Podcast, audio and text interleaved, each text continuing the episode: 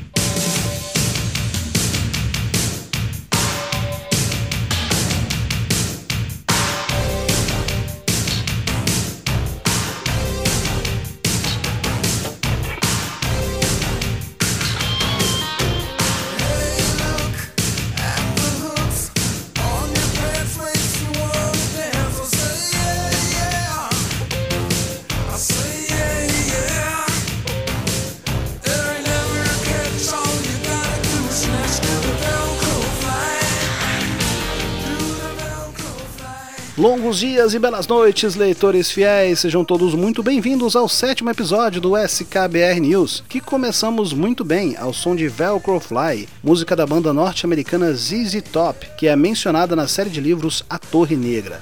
Velcro Fly aparece no terceiro livro da saga, intitulado no Brasil de Terras Devastadas. A percussão da música é tocada no momento em que os habitantes de Lud, uma espécie de Nova York pós-apocalíptica, começam a fazer sacrifícios humanos para apaziguar os chamados tambores dos deuses. A Torre Negra é uma série composta por oito livros e um conto que narra a história de Roland Deschain, o último sobrevivente de uma nobre linhagem de pistoleiros que está em busca da Torre Negra, o eixo central de todo o tempo e espaço. Roland pretende alcançar a torre para fazer com que seu mundo volte aos tempos gloriosos, já que, nas palavras do próprio pistoleiro, seu mundo deteriorou-se, seguiu adiante.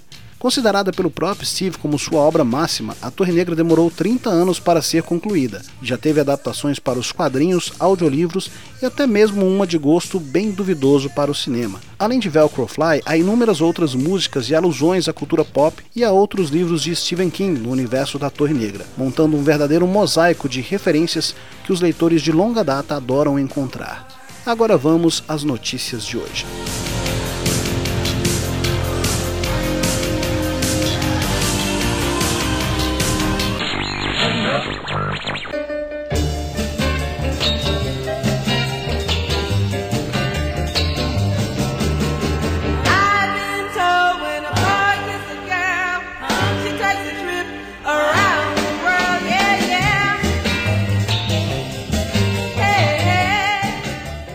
King salvou a seção literária de um periódico local do Maine, lugar onde ele mora e onde se passa a maioria de suas histórias. O Portland Press Herald, um dos principais jornais locais, estava prestes a acabar com sua seção dedicada aos reviews de livros escritos por autores do Maine, chegando inclusive a fazer o um anúncio oficial no Twitter. Acontece que King viu o anúncio e se manifestou, pedindo para que o jornal não fizesse aquilo, pois muitos escritores locais dependem daquelas críticas para sobreviverem. Cerca de 8 mil seguidores espalharam quase que imediatamente a mensagem, que resultou em uma resposta do jornal que disse que se King os ajudasse a encontrar 100 novos assinantes para compensar os milhares de dólares que a sessão custa, eles iriam imediatamente reincorporar a sessão no jornal. Funcionou. Segundo Cliff Skidman, editor do jornal, em pouco tempo o periódico coletou quase 250 novos assinantes, graças à iniciativa de Steve. Após o ocorrido, Steve agradeceu os leitores em seu perfil no Twitter, dizendo, aspas, Obrigado a todos que assinaram o Press Herald. Salvaram o dia. Existem países onde as artes são consideradas vitais. Infelizmente, este não é um deles. Fecha aspas.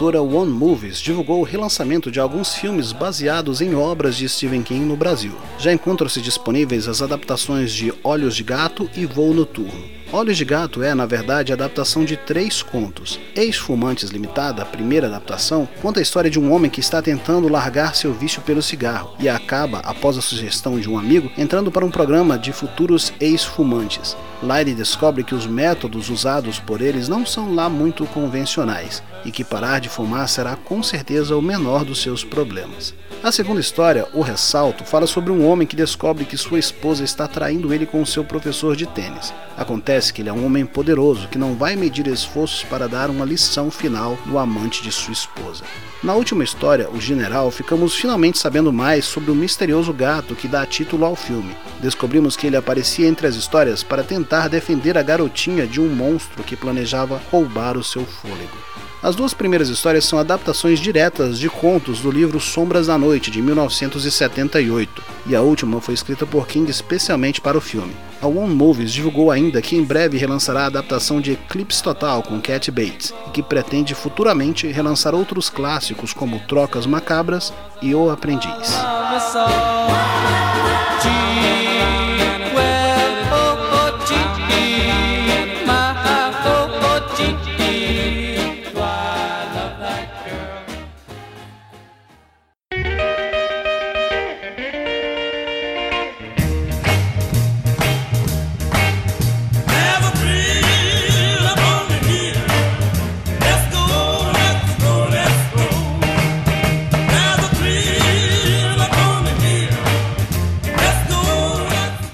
Darkside Books, editora responsável pela publicação da excelente biografia de Steve, Coração Assombrado, e de Creep Show, HQ escrita por King e lançada na década de 80, publicou recentemente outra adaptação de Steve para os quadrinhos. Trata-se de Annie, adaptação do conto homônimo do livro Ao Cair da Noite. Na HQ acompanhamos a história do Dr. Bonsent, um psicanalista que se suicida e deixa uma série de notas explicando o que o levou a fazer aquilo. Cabe à sua irmã a complicada tarefa de tentar entender as motivações por trás de sua atitude extrema e de descobrir o que realmente causou sua morte. Dedicada a explorar os medos, as inseguranças e as obsessões dos personagens, a história avança por meio de documentos e relatos do personagem principal, bem como das sessões de análise com N, um paciente misterioso que sofre de um grave problema de transtorno obsessivo compulsivo e que não consegue parar de procurar padrões em tudo que cruza o seu caminho. Mark Guggenheim, escritor veterano da TV e dos quadrinhos, assina o roteiro, ao lado de Alex Malev, desenhista vencedor do Eisner de 2003 com melhor série continuada com o personagem Demolidor. A adaptação tem capa dura, papel especial e edição limitada inclui ainda um pôster exclusivo da história, que já está à venda nas melhores livrarias do país.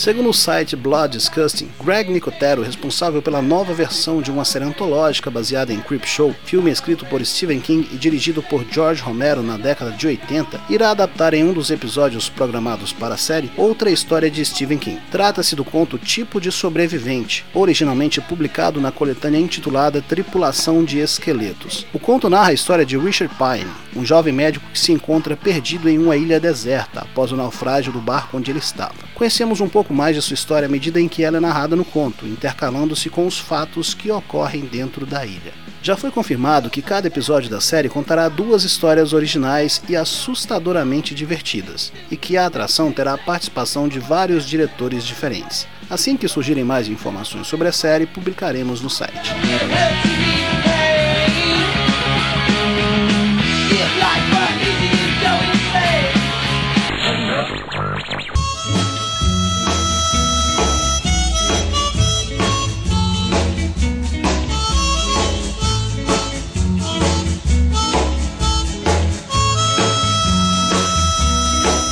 Leitores fiéis de Stephen King ficaram animados esta semana. A razão é que a Suma de Letras, editora responsável pela publicação de grande parte do material de King no Brasil, publicou um Twitter em tom de brincadeira, onde levantaram a possibilidade da publicação de outros livros raros e até mesmo de alguns inéditos, como The Colorado Kid e Hurt in Atlantis. Embora já tenhamos confirmado a republicação de A Metade Negra e Trocas Macabras, dois outros livros raros e que estavam esgotados há anos no Brasil, é sempre bom saber que a editora, que vem fazendo um ótimo trabalho com os relançamentos dos livros de Steve, continua de olho no pedido dos fãs. Mas é importante frisar, ainda não houve nenhum anúncio oficial, mas manteremos vocês atualizados assim que isso acontecer.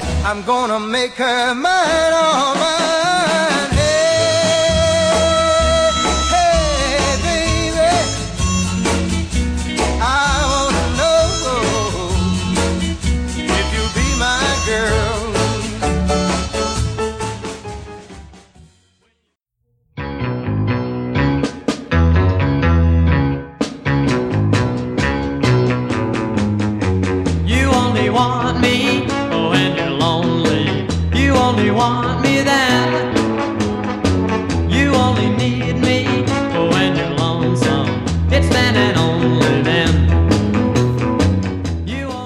Este foi o SKBR News de hoje, leitores fiéis. Não se esqueçam de acessarem o nosso site stevenkim.com.br para terem acesso às novidades, além de curiosidades, matérias especiais, resenhas dos livros e muito mais. Fique à vontade também para nos seguir no Twitter, twitter.com.br stevenkim_br, no nosso perfil no Instagram, instagram.com.br stevenkim_br. Fiquem à vontade também para participarem do Stephen King Brasil, nosso grupo no Facebook, que já conta com mais de 13 mil membros, dispostos a jogarem conversa fora sobre o nosso autor predileto. No mais, desejo a todos longos dias e belas noites.